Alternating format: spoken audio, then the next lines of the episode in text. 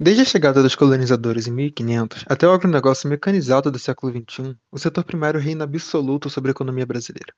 O modelo originalmente empreendido, consistindo de grandes lavouras movidas por ondas de trabalhadores e voltado à exportação, apenas se adaptou às mudanças políticas e sociais que marcaram os 500 anos de história do nosso país. A mão de obra assalariada substituiu a escravizada, os conglomerados empresariais substituem os senhores de terra, e a mecanização e a biotecnologia abrem espaço para safras cada vez maiores e mais rentáveis. Entretanto, assim como os coronéis do passado, essas volumosas safras não vislumbram alimentar ninguém. Essa tarefa é empurrada a outra categoria que constitui uma parte do universo do que entendemos como campo, muito menos poderosa e glamourosa: o agricultor familiar. O meu nome é Daniel Fontoura. Eu sou Fernanda Donegar. E sejam bem-vindos ao Agro para Além do Negócio. No episódio de hoje, o Programa Nacional de Fortalecimento da Agricultura Familiar.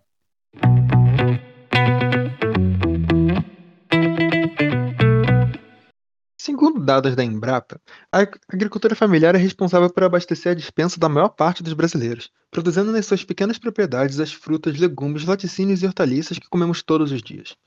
Entretanto, mesmo sendo a maioria no campo hoje, constituindo aproximadamente 3 quartos dos empreendimentos existentes, a agricultura familiar não alcança nem 25% do PIB agropecuário.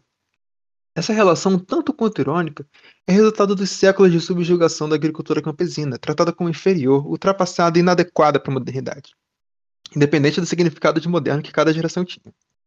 Porém, em 1996, esse cenário começa a mudar um pouquinho. Esse foi o ano de lançamento do PRONAF, o Programa Nacional de Fortalecimento da Agricultura Familiar. Lançado pelo governo federal junto ao Ministério da Agricultura e Abastecimento e edificado sob as diretrizes da Política Agrária e Desenvolvimento Sustentável de 1994, o programa busca estimular a mudança da lógica patronal sobre a qual a agricultura brasileira se desenvolveu.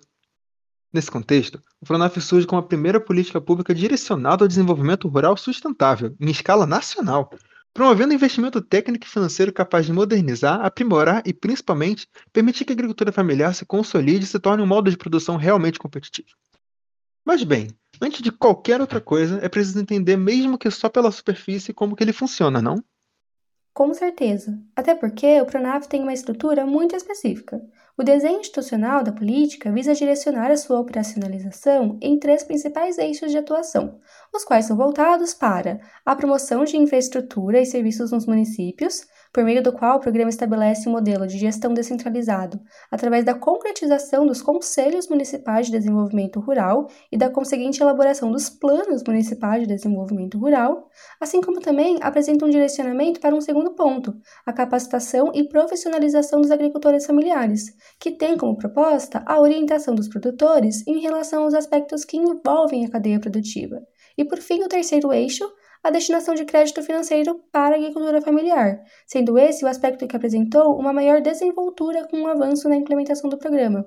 O Plano Safra de 2020-2021, por exemplo, apresenta um total de 12 linhas adjacentes, cada qual com um limite de financiamento, juros e prazos específicos e que também apresentam enfoque em grupos distintos, embora todos estejam compreendidos na delimitação do público-alvo que, aliás, o próprio embasamento conceitual da política já identificava um grupo específico de beneficiários do programa, composto por agricultores familiares em situação de consolidação intermediária da produção agrícola, concebida como agricultura familiar de transição, que, por sua vez, era categorizada em função da renda média bruta dos estabelecimentos.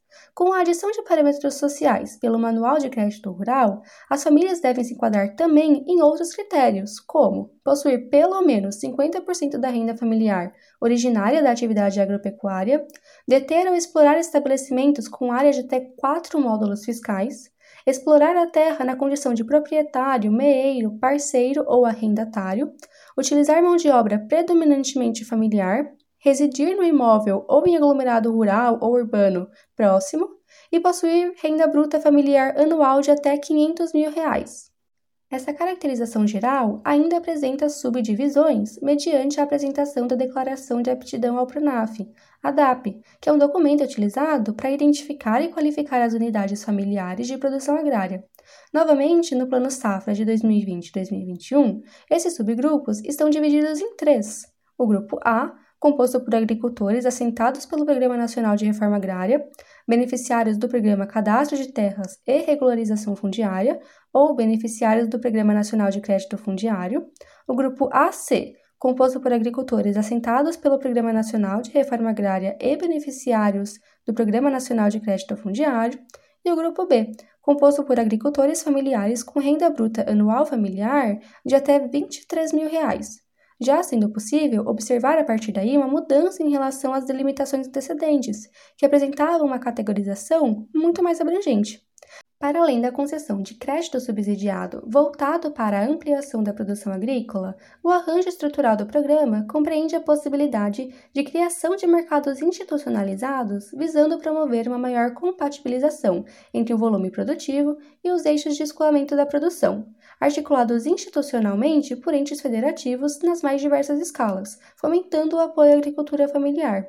O Programa de Aquisição de Alimentos e o Programa Nacional de Alimentação Escolar são exemplos de associações que fortalecem o encadeamento produtivo nesse segmento agrícola, uma vez que demandam a produção de alimentos que, por sua vez, serão encaminhados para os beneficiários das respectivas políticas, sejam pessoas em situações de insegurança alimentar, no caso da PAA, ou os próprios estudantes da educação básica pública, por meio da alimentação escolar, no caso da PENAI. Mas tudo isso é só no papel. E na prática? O Pronaf deu certo? Bem, após quase 25 anos de trajetória, não é possível afirmar que o Pronaf não é uma política pública bem-sucedida. Afinal, mesmo que ele tenha acumulado críticas e objeções ao longo dos anos, algumas das quais a gente vai tratar aqui rapidamente, o Pronaf extrai um saldo positivo principalmente pelo seu pioneirismo de olhar para a classe rural e identificar nela um outro potencial de desenvolvimento, para além do latifúndio tradicional. O Pronaf permite para muitos a primeira oportunidade de adentrar no crédito formal, de permitir que os agricultores atinjam seu potencial máximo e que eles possam retirar da terra mais do que só sua subsistência. Ao investir na modernização da agricultura familiar como alternativa ao desenvolvimento, o Pronaf consegue combater a pobreza rural, ao mesmo tempo que reinterpreta o futuro dessa categoria que é tão marginalizada. Porém, uma das principais críticas que o programa recebe vem justamente desse ponto. O campo realmente precisa seguir o mesmo modelo de modernização que o sistema exportador, ou há outros modelos de desenvolvimento que melhor se adequem à sua realidade? É importante ressaltar que esse questionamento não discute a validade de se investir ou não no campo, mas o objetivo e o direcionamento desse investimento. Ao priorizar a financiarização e o aumento da produtividade agrícola como a única definição possível de desenvolvimento, o Pronaf ignora todas as outras relações econômicas e sociais que ocorrem dentro do meio rural e desconsidera qualquer outra variável que constitui uma realidade dessa face do Brasil. Com isso, pode-se dizer que, de certa forma, o Pronaf não é um programa de crédito que visa o desenvolvimento sustentável no meio rural, mas o programa de crédito para pequena agricultura de abastecimento, servindo muito bem essa função, entretanto. Porém, ele não consegue muito além dessa categoria. Entretanto, a maior dificuldade que o programa encontra hoje é de como regionalizar sua atuação. O Pronaf atua em escala nacional, de norte a sul, leste a oeste. Porém, ao analisar com um pouquinho mais de detalhe, a gente percebe que essa distribuição não é exatamente homogênea, ou pelo menos proporcional. Como a Fernanda explicou mais cedo, o Pronaf possui diferentes linhas de créditos com taxas, limites e principalmente verbas diferentes. Sendo preciso classificar os possíveis beneficiários em algumas categorias de forma a sempre tentar otimizar o, a destinação dos recursos. Porém, o problema surge quando o programa utiliza o mesmo padrão nacionalmente e não leva em consideração as análises as necessidades específicas para cada região do país. Ao tomar a decisão racional de priorizar os estabelecimentos de familiares que estão nessa situação de transição, de forma principalmente a impedir que eles regridam nos esforços que já aconteceram antes, antes de conseguir atingir essa consolidação, o Pronaf acaba por focar apenas nas áreas em que já existe uma infraestrutura básica com ponto de partida. Isso fica muito evidente quando se percebe que, segundo a Quino, ao longo dos primeiros anos do programa, o Nordeste possuía 52% dos estabelecimentos aptos a participar, porém, recebeu apenas 13% dos repasses totais. Em contrapartida, a região sul detinha 21% dos estabelecimentos aptos e obteve 62% dos subsídios de todo o programa. Essa relação é um pouco estranha, não? Com certeza. Hoje, duas décadas depois e com o conhecimento dessas limitações, o programa ainda avança pequenos passos no caminho para amenizá-las. O número e a especificidade das linhas aumentou, e hoje já é possível ir além do custeio e investimento, em alguns casos, ainda que de forma tímida e restrita a um apoio à atividade agrícola. Um exemplo é o próprio Pronaf Habitação, uma linha especial voltada à construção e melhoria das residências nos estabelecimentos familiares, de forma a promover, claro, o bem-estar das famílias, mas também facilitar a sucessão familiar dentro do estabelecimento, ao se estender também aos filhos desses agricultores, desde, claro, a construção ocorra dentro das suas terras. Por outro lado, mesmo que o aumento e a revisão das categorias e das linhas de crédito tenha permitido uma maior aderência do programa às necessidades regionais, ainda se percebe uma disparidade na distribuição espacial desses recursos. O próprio Pronaf Habitação é um bom exemplo disso também. No primeiro ano da sua existência, impressionantes 85% dos empreendimentos autorizados estavam localizados na região sul, mostrando que, mesmo em uma das linhas mais jovens, a questão da regionalização ainda persiste. Sim. Por fim, ainda com todas essas problemáticas históricas e recentes, o saldo final ainda é positivo. O Pronaf é uma política pública incisiva, consolidada e que funciona muito bem para o fim que propõe. Ainda que esse seja um pouco restrito e apenas uma das atividades que compõem o território rural. Para o futuro, ainda temos a esperança de que novas revisões identifiquem melhor essas demandas de cada região e permitam espacializar o programa da forma como deveria ocorrer. Além de que essa experiência bem-sucedida do Pronaf incentive a criação de outras políticas e programas de créditos que complementem os pontos cegos e que permitam que o desenvolvimento rural sustentável proposto lá em cima realmente tome forma.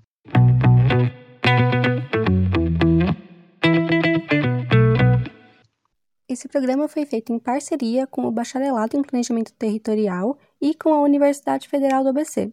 Todas as fontes, dados e referências utilizados para esta pesquisa estão disponíveis no link da bio. Nós agradecemos imensamente pela audiência e até a próxima!